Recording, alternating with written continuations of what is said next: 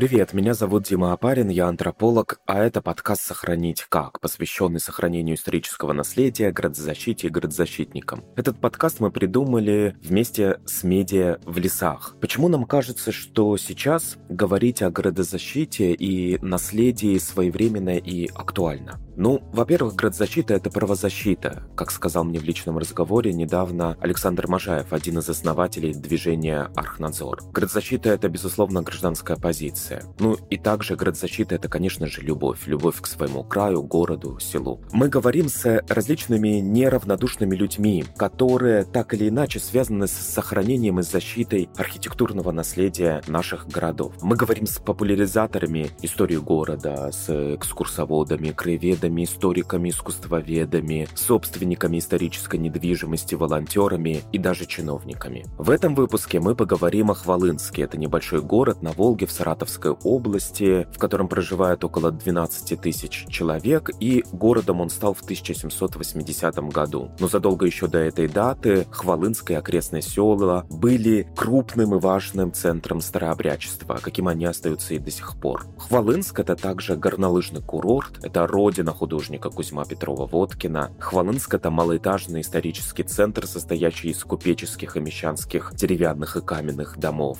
Мы говорим сегодня с Алексеем Наумовым. Алексей Наумов – краевед, градозащитник, бывший депутат Саратовской областной думы, создатель фестиваля семейной истории и восстановления родства, а также основатель фонда «Сосновый остров», который занимается сохранением и развитием историко-культурного наследия Хвалынского района. А еще мы поговорили с Евгением Соседом, Демидовым, градозащитником из Москвы, который купил в Хвалынске старый особняк. Я спросил у него, сколько он на это потратил, сколько занял ремонт и зачем это все Жене понадобилось.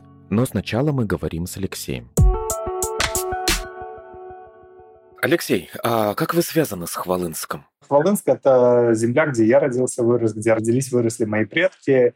И, собственно, здесь же я нашел э, свою словную до XVIII века того самого Наума, от которого произошла моя фамилия. И по маминой линии это русские старообрядцы, которые жили в селе Сосновая Маза, э, среди которых э, были священнослужители здесь непосредственно в Хвалынске. А как начала складываться старообрядческая культура в Хвалынске? Как так получилось, что здесь оказались старообрядцы? Сюда ссылались старообрядцы, стрельцы после стрелецкого бунта во времена Петра Первого. И здесь есть села с характерными названиями Апалиха. Например, в этой Апалихе есть еще исконно Аполишинская фамилия Мазепова, поэтому можно догадаться, может быть, это какие-нибудь соратники Мазепы сюда ссылались во времена Северной войны. А у вас сохранились какие-то вещи или книги старообрядческие? А, вообще все очень интересно. Я узнал о том, что у нас в семье были священнослужители, только когда начал писать свою первую книгу э, «Земли Хвалынской храмы». Это был 2003 год. Тогда у нас э, прабабушка еще, ну, родная сестра моего прадеда, ну, мы ее звали прабабушка, потому что это был старейший член нашей семьи. Она жила в Москве э, на тот момент.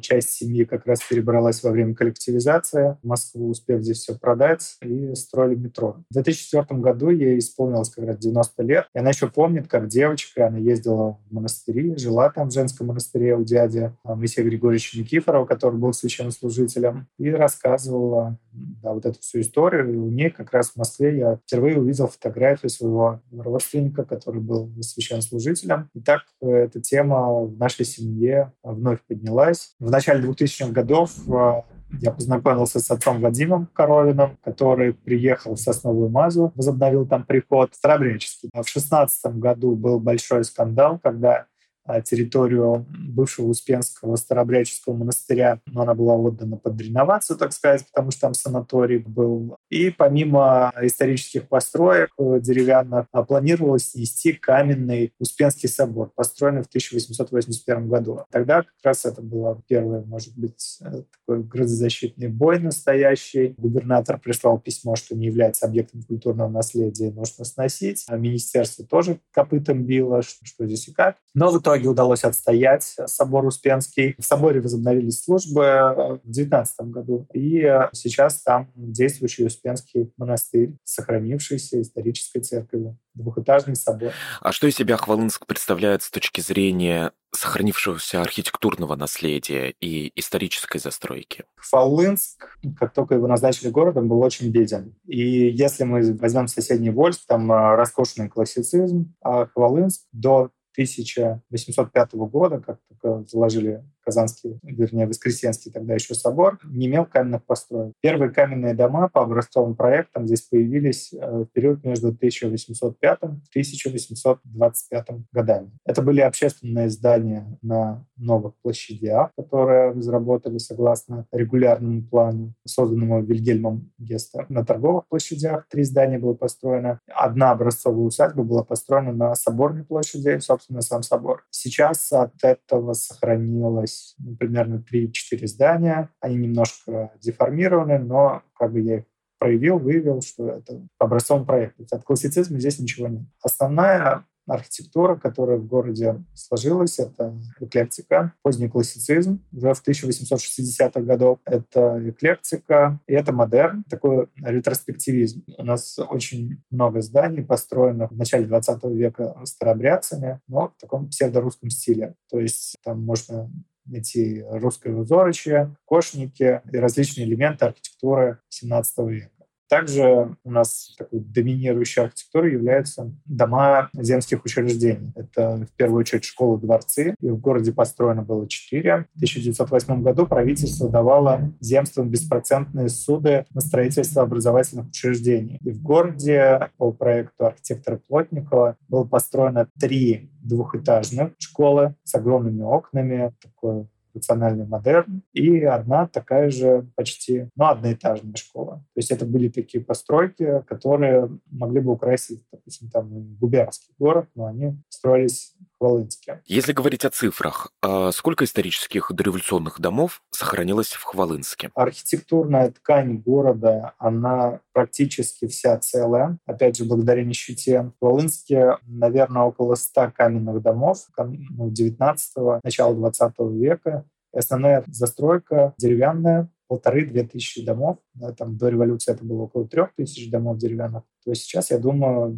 да, может быть, тысячи полторы домов сохранилось деревянных. И э, они сейчас перестраиваются интенсивно, надстраиваются мансардами, но в основном, в основе своей это старинные дома. То есть в Хвалынске сохранилась хорошо историческая архитектурная среда? Она целостная. Э, здесь э, как-то очень компактно расположились многоэтажные дома, а основная центральная часть — это один-два этажа, не больше. И все это достаточно гармонирует и с природой. То есть, грубо говоря, я сейчас сижу в кофейне, из одного окна вид на церковь, с другого окна вид на горы, лес и природу. И это, наверное, и притягивает людей к Хвалынску, потому что здесь нет каких-то супер выдающихся памятников, но Хвалынск, он очень целостный, гармоничный именно с ландшафтами, с Волгой. Но с другой стороны, сейчас такой бич у нас город-курорт, здесь горнолыжные спуски, сюда приезжает публика, готовая платить, и гостиницы порой забиты, и частный сектор сдается, и люди начинают увеличивать там жилплощадь за счет э, строительства мансард.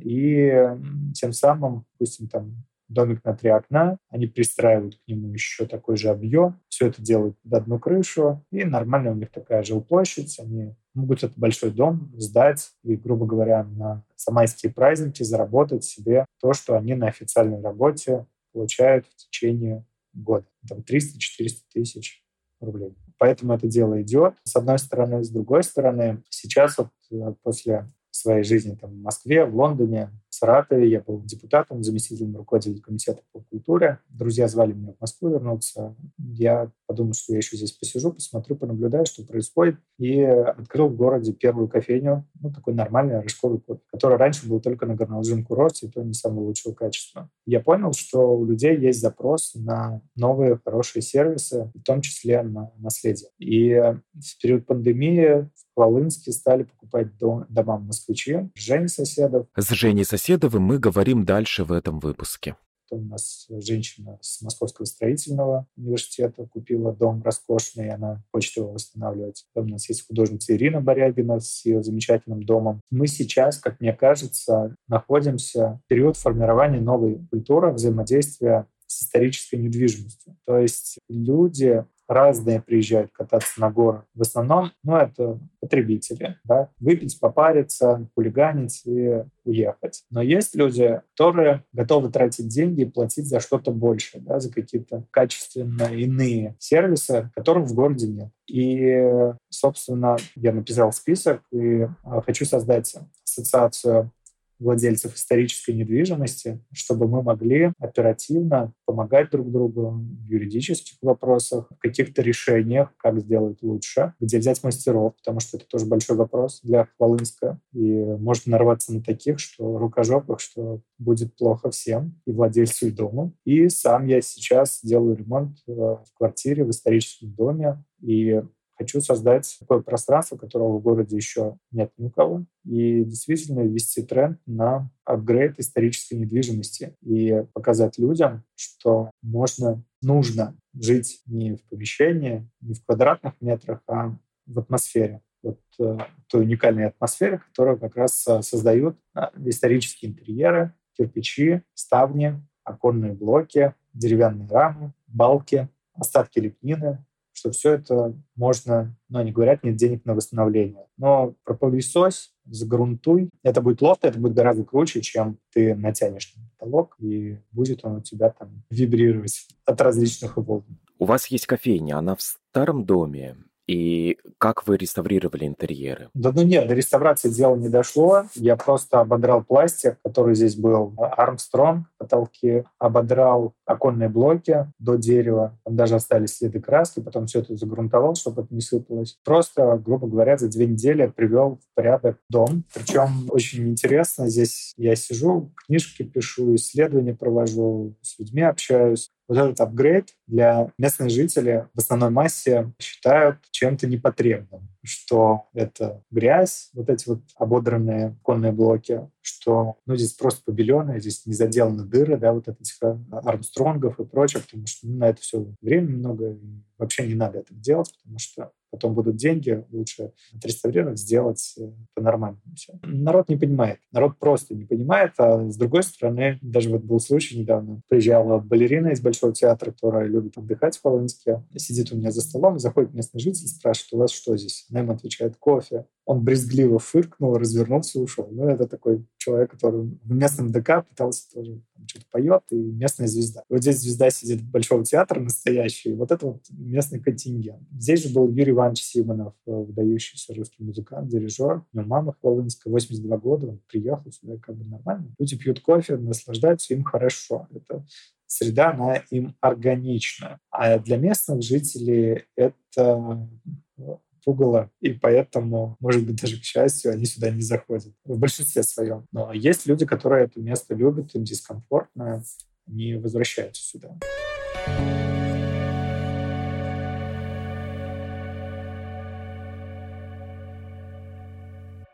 Один из людей, которые купили дом в Хвалынске, не местных, а приезжих, это Евгений Соседов. Евгений Соседов – заместитель председателя ВАПИК. Он руководит проектом «Консервация». И недавно у нас вышла трансляция на YouTube, разговор с Евгением Соседовым. «Консервация» — это замечательный, уникальный проект, который я очень люблю и всячески пытаюсь о нем рассказать, где только можно, который посвящен как раз консервации архитектурного наследия. Подписывайтесь на них в соцсетях, пожалуйста, как-то донатьте им деньги деньги, потому что этот проект достоин. Евгений, привет. Расскажи, пожалуйста, что ты купил в Хвалынске? Ну, я купил в Хвалынске типичный купеческий особнячок. Не очень богатый, наверное, такое купечество мещанство средней руки, который, ну, понятно, в советские годы, уже в наши дни использовался как многоквартирный дом. В принципе, когда подавляющее большинство э, построек э, того времени. И вот э, мне удалось расселить э, три квартиры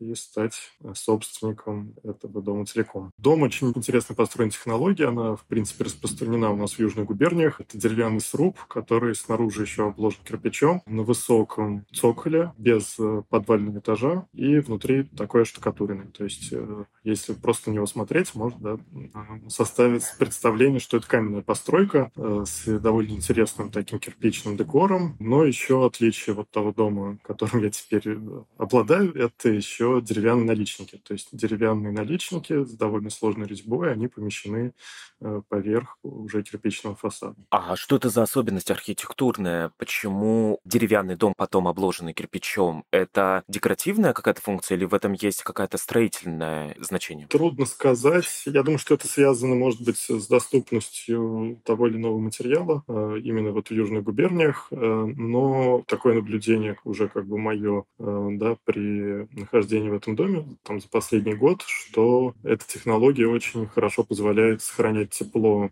зимой, то есть просто при минимальном, совершенно минимальном отоплении в нем действительно очень тепло зимой, и летом там прекрасно держится прохладой, потому что ну, Хвалынск все-таки это уже юг, да, пограничье э, с такими южными степями, и летом там бывает жара до 40 градусов. Вот. А в таком доме там все время прохладно.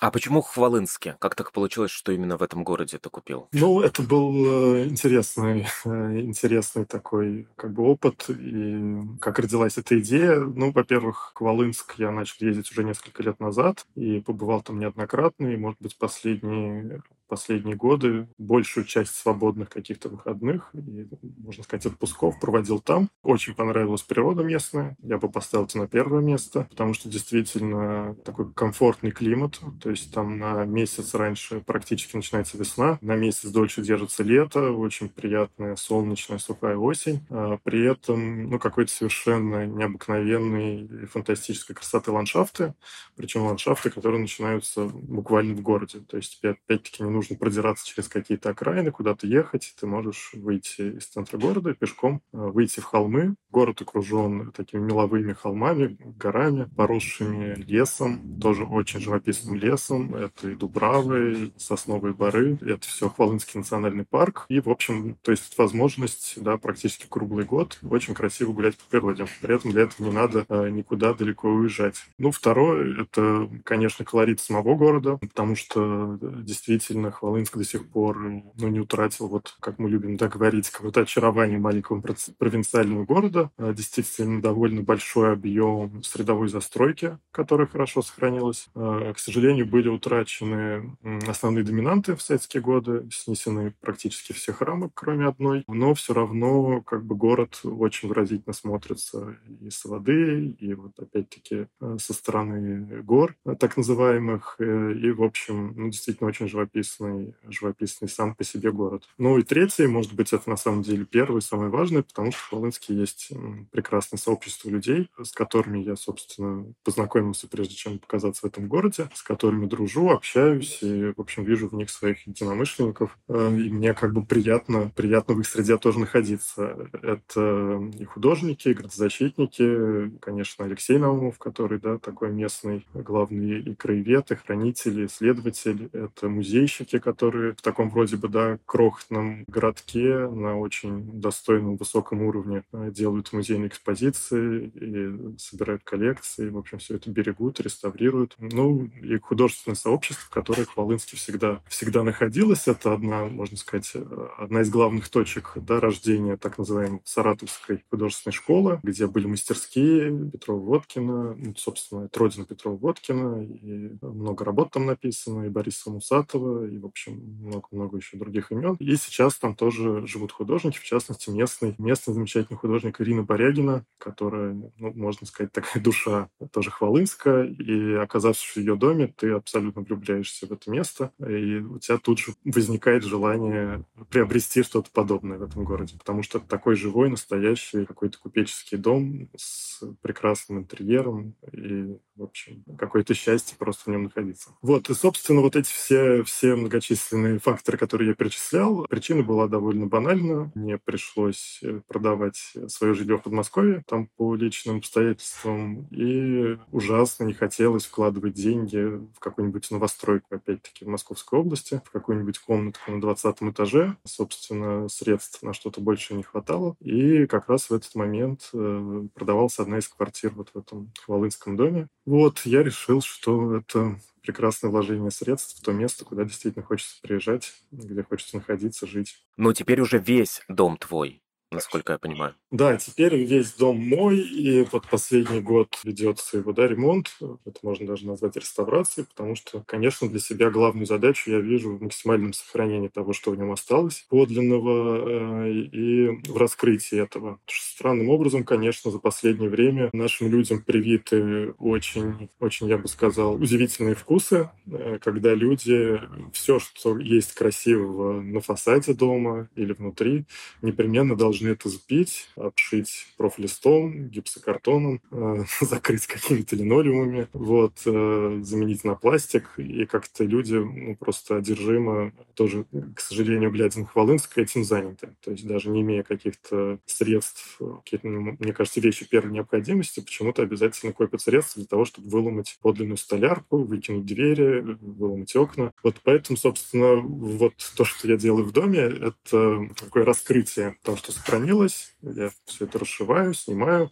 И, как выясняется, там много что сохранилось. И, в общем, в этом очень приятно и красиво можно жить и существовать. А что в нем сохранилось? Ну, во-первых, сохранился весь внешний декор. Сохранилась еще прекрасная стеклянная веранда старинная, которая тоже была вся зашита профлистом. Сохранились в интерьерах родные полы, такие прекрасные, широкие, да, плахи, которые лежат на полах. Сохранилось несколько печей. Но, к сожалению, одна печь из Ростова, она уже не может функционировать, просто от нее сохранилась часть как декоративная. Вот. Но есть одна из печей, которая фортопится. И, собственно, жители квартиры, где она находилась, отапливались ей. И, слава богу, уцелела на нескольких окнах, уцелела старая растекловка, и даже такие двойные очень красивые рамы, и в них местами даже старые стекла, но в ряде других окон, окон они уже были выломаны, но теперь как бы есть образец, по которому можно, можно это восстановить. А, Еще был, были всякие удивительные открытия, например, в одном из сараев, который уже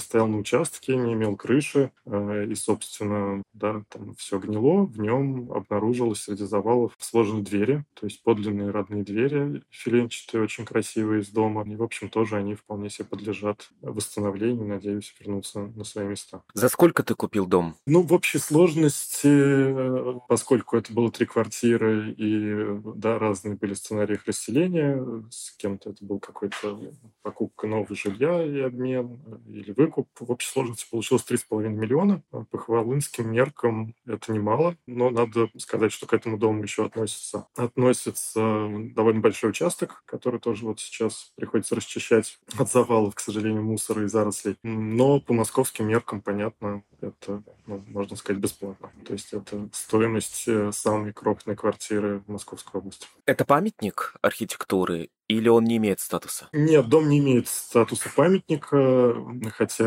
меня как бы этот статус не пугает, даже, может быть, было бы приятно э, обладать именно статусным памятником. Я думаю, что, возможно, даже и сам оформлю заявку на его включение в реестр объектов культурного наследия. Но в Хвалынске вообще очень мало построек, кто обладает таким статусом. И это проблема наших провинциальных городов, что очень плохо идет работа по выявлению, тем более вот таких средовых домов, ну, что, собственно, и приводит к тому, так быстро искажаются или Этому дому повезло, потому что если бы его купил какой-то другой человек, то он мог бы все выломать, все разрушить, а зашить его сайдингом или вообще действительно разрушить целый дом и построить двухэтажный дом, например, да, чуть побольше, чуть пошире. И ты можешь сделать то же самое. Ты можешь полностью уничтожить дом и построить на этой земле тот хочешь. Да, я думаю, что соседи многие окружающие даже как-то это воспримут с радостью, потому что я замечаю некоторое э, постоянное недоумение со стороны людей, ну, и рабочих, которые помогают да, делать ремонт, там, или тех, кого там, прошу какие-то там помочь вывести мусор. Вот люди просто совершенно не понимают, что происходит, зачем, как бы, по их мнению, вот это вот старье, вот это вот все некрасивое, и зачем снимать красивый профнастил с веранды. И главный вопрос, а чем я ее зашью потом, если я сниму профнастил. Вот, ну, я пытаюсь сказать, что, ну, знаете, ничем не надо ее зашивать, как-то она сто лет прожила, э, и прекрасно люди ее э, такой построили и радовались. Э, но вот, увы, какое-то навязывается такое восприятие вообще окружающей среды, собственного жилья, что это все должно быть каких-то современных материалов, которые на самом деле ужасно да, некачественные, под этой обшивкой все отсыревает, гниет, там нет никакой вентиляции, эти пластиковые окна очень быстро тоже искривляются, и там появляются щели хуже, чем в деревянных, ну и так далее. Смотри, ну сейчас нас слушает, например, человек, который тоже думает, ну у меня есть 3 миллиона, у меня есть 2 миллиона, у меня есть 4 миллиона, да, например, я могу что-нибудь продать, я хотел бы что-то купить. Хвалынский, не Хвалынский, еще в каком-либо другом городе. И, скорее всего, это будет не памятник, потому что, как ты говоришь, в особенности в малых городах не так много, к сожалению, исторической, исторических строений имеют такой статус. Сложности какие действительно классические, такие традиционные сложности, с которыми сталкивается новый собственник, который хочет сохранить аутентичность своего нового исторического владения? Ну, ты знаешь, что удивительным образом каких-то таких прямо радикальных сложностей неразрешимых вообще не было. Главная сложность, конечно, в малых городах — это наличие квалифицированных рабочих рук. Э, мне повезло, слава богу, нашелся там замечательный рабочий, который вот помогает и работал почти год в моем доме. Но все равно, конечно, все происходит очень медленно. Для того, чтобы дождаться просто машины, которая вывезет мусор с участка, можно стоять в очереди там месяцами, то и полгода. Очень трудно просто, ну, для каких-то самых, да, элементарных просто видов работ найти руки. Вот это, я сказал, наверное, основная сложность. Но, в принципе, если бы там у меня было больше времени, просто поскольку приходится большую часть этих работ делать удаленно, если, конечно, я присутствовал на месте, то, наверное, проще бы все решалось. Э, в принципе, э, мне было даже интересно. Я, я бы сказал, что я, э, да, сделал это приобретение в каких-то таких экспериментальных целях, потому что поскольку сам всю жизнь занимаюсь наследием, и вот людям говорю, что не бойтесь, э, можно прекрасно жить в историческом доме, но сам никогда как бы не имел этого опыта, только вот на работе, пребывая в тоже старинном здании, было интересно самому пройти и понять, насколько это дорого, насколько это сложно. В общем, могу сказать, что это посильно. Никаких астрономических сумм, которыми обычно нас пугают, тоже не потребовалось совершенно. Ну, правда скажу, что мне это нравится. И, ну, те, кто уже побывал в этом доме, тоже все говорят, что это здорово и хочется в нем жить действительно. Ты в каком году его купил? Это был, наверное, позапрошлый год. Ремонт, собственно, активно начался, наверное, с зимы. И вот, ну, я рассчитывал часть лета провести, к сожалению, обстоятельства не позволили. Там, в принципе, ну, я думаю, что можно, можно все завершить за довольно короткий срок, если ну, если просто уделить этому время. То есть у тебя полгода идет ремонт сейчас? Ну, больше уже, больше. Больше. Сколько ты за это время вложил туда денег? Ты знаешь, не вел я такую точную бухгалтерию, но, наверное, это какие-то да, сотни тысяч рублей, вот, ну, с учетом приобретения материалов. Но, опять-таки, я сразу закладывал эту сумму, она у меня оставалась продажами недвижимости, которую надо будет потратить на ремонт. Но, повторюсь, это, мне кажется, деньги, которые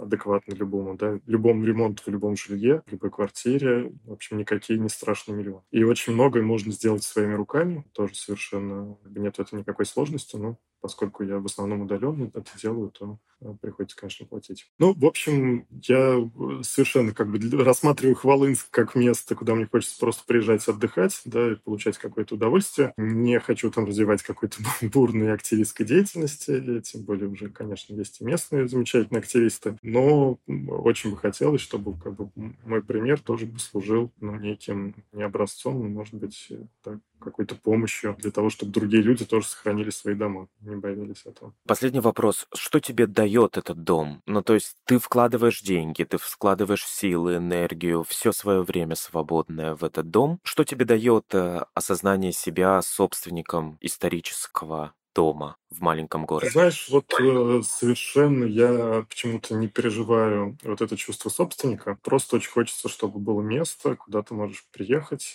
просто расслабиться в той обстановке, которая тебе близка, понятно, где тебе кажется красиво. А, и вот, ну, скорее задача просто, чтобы было вот такое место постоянно. Так вышло, что, да, для меня это ну, как город Хвалынск и конкретно этот дом, но вот э, такого какого-то частно-собственнического ощущения, что вот я владелец исторического дома, какого-то этого переживания у меня нет. Фотографии дома Жени Соседова вы можете найти в нашем Телеграме и Инстаграме в лесах латинскими буквами, все вместе. А еще мы скоро выпустим памятку о том, как восстановить исторический дом. Мы возвращаемся к разговору с Алексеем Наумовым, хвалынцем, краеведом, градзащитником. Алексей, вы ведь еще и политик, депутат областной думы. Я варю кофе, я и, и пашник. Хорошо, но в любом случае особенность маленького города заключается в том, что все друг друга знают, и дистанция между народом и властью, она схлопнулась, да, ее практически нет. Какую роль власть в Хвалынске играет или может сыграть в сохранении наследия? Многие значительные дома, как везде, не являются памятниками, и собственник, по идее, может сделать с ними все, что угодно. Правила землепользования сформировать правила землепользования, а, потому что в Хвалынске на самом деле достаточно весь исторический центр практически он перекрыт охранами либо защитными зонами объектов культурного наследия. И в рамках формирования вот этой вот сети единый, а, город а, может разработать правила застройки и землепользования. У нас этих правил нет. То есть прописать в них какие-то правила, что нельзя там использовать металлопрофиль, пластиковый сайдинг и ввести какие-то нормы. Также на региональном уровне в некоторых э, регионах же введен в оборот такой лайтовый вариант не объект культурного наследия, а ну, средовая застройка, либо как-то вот историческое здание, да, статус, который регламентирует обращение с этим памятником, но не выводя его в плоскость законодательных каких-то правовых норм. Да, то есть там сохранять габариты, цвет, согласовать, там, материал согласовать, ну и делай, что хочешь, да, не нужно никаких экспертиз, но вместе с этим средовая застройка, она сохраняется. Ну и, конечно, чтобы сохранить Хвалынск, нужно идти по пути создания здесь в глобальном смысле, ну, можно и историческое поселение, а можно и федеральный музей-заповедник Хвалынской родины Петрова Воткина. Создание музея-заповедника Хвалынской родины Петрова Воткина, собственно, это моя такая супер идея для Хвалынска, потому что это гений места, художник, выдающийся философ, оставивший огромное эпистолярное наследие главный бренд города, который такая смысловая пара, которая выводит его вообще на федеральный и даже мировой уровень. Это созданная Петром Водкиным сферическая перспектива. И как раз Волынские ландшафты — это то место, где эта сферич...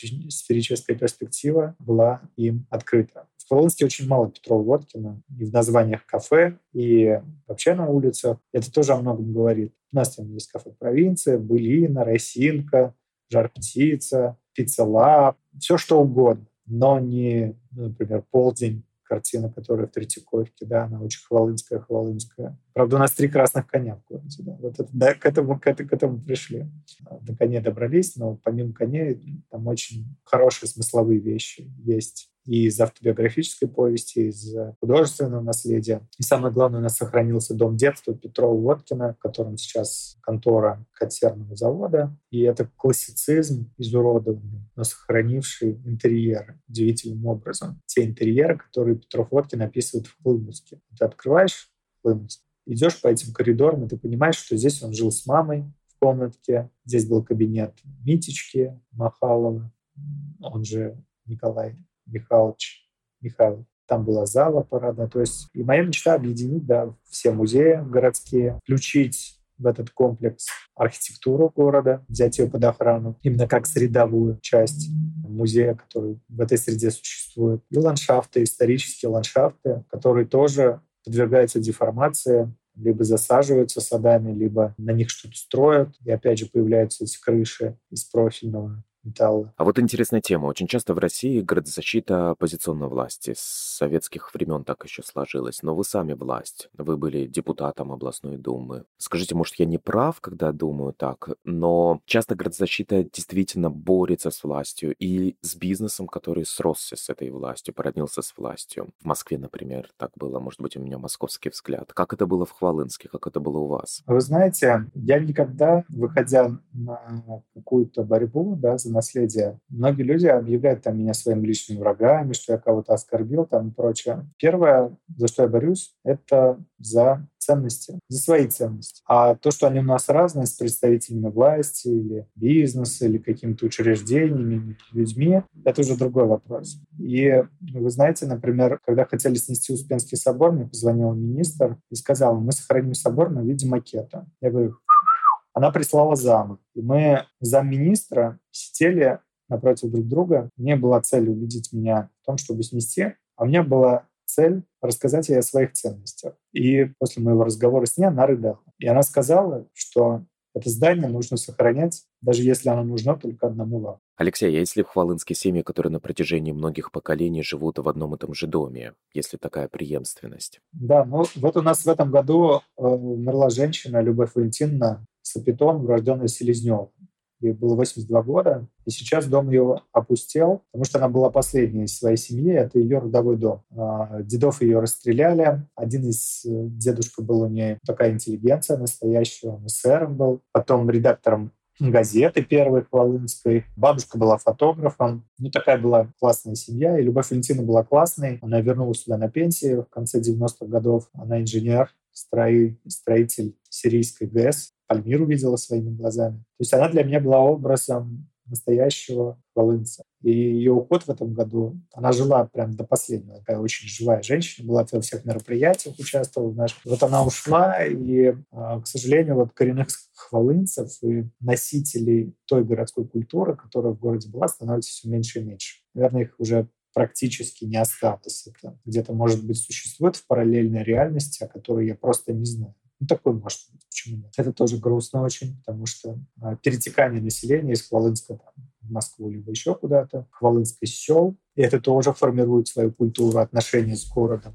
Это же не город, знаете. А сельская культура, она другая. И э, как раз э, работа с историей, она помогает сформировать и ценности на территории. Да? То есть мы раскапываем какие-то истории, выводим их на какой-то уровень, и место обрастает смыслами, точка на карте обрастает смыслами, и это очень хорошо. Ну, и, конечно, есть хвалынская диаспора. Да, мы тоже это сформировали. Вот мы проводим фестивали семейной истории восстановления родства. Поэтому, кто нас будет слушать, у кого есть корни хвалынские, пишите, звоните. Мы вам поможем восстановить родство. Установить и восстановить. Вы собираете по стране предметы и документы, связанные с хвалынской историей. Зачем? Вы их отдаете в музей или у вас своя есть коллекция? В Хвалынске не было своего архива, он в гражданскую войну погиб. И истории не было своей, потому что она была сформирована советскими людьми в советский период. Ну, естественно, героизация бандитов унижение всего того, что было до 17 года. И но у меня всегда было чувство такое, что я не в своей стране живу, что когда я увидел открытки старинные с видами Хвалынска, с его церквями, которые уничтожили, с э, парковыми ландшафтами историческими, но я чувствовал какое-то сиротство. Мне хотелось найти своих родителей. Ну, я имею в виду таких в э, метафизическом свойстве. Да? Родители меня, слава богу, живы, я их очень люблю, но именно такое родство по сознанию. Вот. И, собственно, от этого все пошло интерес к истории. В этом была какая-то миссия. И жизнь так распоряжалась, что с разных точек мира, даже когда я хотел оторваться и уже все же как-то ты должен зарабатывать деньги, у тебя там голова, зачем ты в этом ковыряешься? А я приеду там в Англию, в Лондоне читаю лекцию, а ко мне подходит женщина и говорит, а, я 20 лет в Колынске не была. Я говорю, а кто вы, чьи? Я говорю, а, у меня уже никого не осталось. Я говорю, я много в Колынске знаю бабушек, я рано этим занялся. Называет фамилию, я говорю, Алла Сергеевна, она говорит, да. Вы Муромцев, да. А Конрад Юльевич Гросс, первый директор Холландского краеведческого музея, он ваш, да. Из Лондона я привожу архив Конрада Гросса, который создал Холландский краеведческий музей. То есть эта женщина, она из семьи Гросса, который создал еще в XIX веке Хвалынский краеведческий музей, да? В 18 году, в 18 году. В общем, он был ботаником в Варшавском ботаническом саду, и в Первую мировую войну его эвакуировали в Ростов-на-Дону. Потом революция случилась, и они приехали в Хвалынский уезд в имение супруги. И, собственно, там ему так как он ученый, советская власть доверила ему создание музея. Вот. А его родственники уже перебрались в Англию там, в 90-е годы. Ну, естественно, все, что в семье сохранилось, они увезли с собой. Еще одна история была такая, что я же снял, помимо книг написал, я еще снял документальный фильм о святом мученике Александре Медами. Такой прям фильм-фильм. Хотя у меня нет образования специального, фильм, который по фестивалю международным ездил, показывали его по культуре что как бы звездочку могу себе поставить, что я режиссер.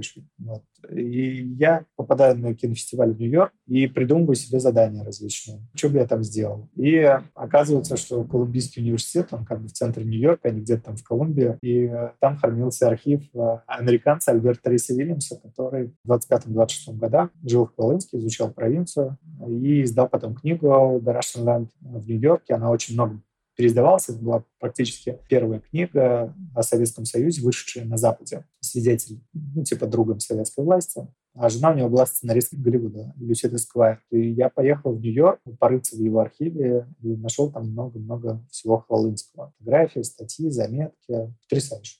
А что у вас за старая фотография висит на стене? Да, раз уж вы заметили фотографию, это фотография Волынского купечества, Волынской элиты. С она осталась. А вот это вот те самые Михайловы, Махалова, потомки первых волынских купцов, у которых э, в доме прошло детство Кузьмы Сергеевича Петроводкина. Но это огромный род, то есть у них были заводы, пароходы, склепы, и следов вообще никаких не было. Ну куда делись? Фотокарточек, ничего не было в музеях не было нигде. И в 2005 году я был на практике на музейной в Санкт-Петербурге и встретился с внучатой племянницей графа Медома. И когда мы шли с ней по Лиговке, она говорила, вот сюда, вот в дом мы с маменькой заходили к сестрам Михаил. Я, ба, елки Ну, выяснилось, что это те самые Михайловы. Детей у них не было. Что стало с их наследием? Они умерли там в 96 году последнее. Я не знал. И в 2019 году на интернет-аукционах стали появляться вещи из Михайловского архива. И моя чуйка сказала мне, где-то это все лежит, и кто-то оттуда тащит барыгам на продажу. Я предпринял еще одни поиски, вышел на душеприказчиков Михайловых, тоже были 90-летние старички, он умер, мужчина уже. Ну и получилось так, что после смерти Михайловых часть это тащили в церковь Старобрядческую, когда там делали ремонт, что-то оттуда похитили. А вот то, что не успели похитить, э, я вернул в Хвалынск. И вот эта фотография, она из этого архива, как и многие другие, включая фото, единственное известное фото, хорошее Юлии Ивановны Казариной, а, урожденной Рябушинской, тех самых Рябушинских наследники. Юлия Ивановна, она помогала Петру Водкину 10 лет во время его обучения в училище барона Штиглица, а позже в училище живописи, военной зодчества. Вот это космос. Мы увидели эту самую Прасковью Степановну. То есть, если вы почитаете Хлыновск, Петрова Водкина, то, конечно, это очень качественное чтение будет в плане понимания провинции, Хвалынска. Петров Водкин замечательно это все описывает. Да, это действительно очень интересно. А почему вы не уезжаете из Хвалынска? Я думаю, у жителей Хвалынска есть такой вопрос. У меня вопрос такой встает. Встает ли такой вопрос перед вами? В Хвалынске э, таких вопросов нет. Здесь короткий ответ. Если ты вернулся в Хвалынск, если ты живешь в Хвалынске, то ты неудачник. Поэтому можно э, философию здесь целую разводить, но, может быть, я просто действительно неудачник. Я не знаю. На самом деле, как там, знаете, был период, и я считаю, что это важная такая тема, уезжать из провинции. Прям вот просто брать билет, оканчивать школу, брать билет и уезжать из Хвалынска, учиться, общаться, заводить знакомства. Но лучшего места для жизни для меня нет. Это удобно отводить детей в сад, встречаться с друзьями, с родителями. Ты это можешь все сделать в один день. Ну и что, что здесь нет торговых центров больших. Это даже лучше. Есть маркетплейсы. Там. Рядом с соседовским домом открыли пятерочку с пекарней. И там прекрасный чабат. «Сохранить как» — это подкаст «Медиа в лесах». Соцсетях проектов в лесах вы найдете фотографии дома Евгения Соседова, видов Хвалынска, посты о градозащите и много еще материалов о наследии в России. Подписывайтесь на проект, чтобы узнать о следующих выпусках и оставляйте свои комментарии. Над выпуском работали редактор Мария Дятлова, продюсер Алексей Сухобаевский, звукорежиссер Андрей Кулаков, дизайнерки Кира Илларионова, Виктория Рыжкова и Юлия Свящева, композитор Ильдар Фатахов, команда медиа «Наследие регионов России в лесах» и я, ведущий Дмитрий Апарин.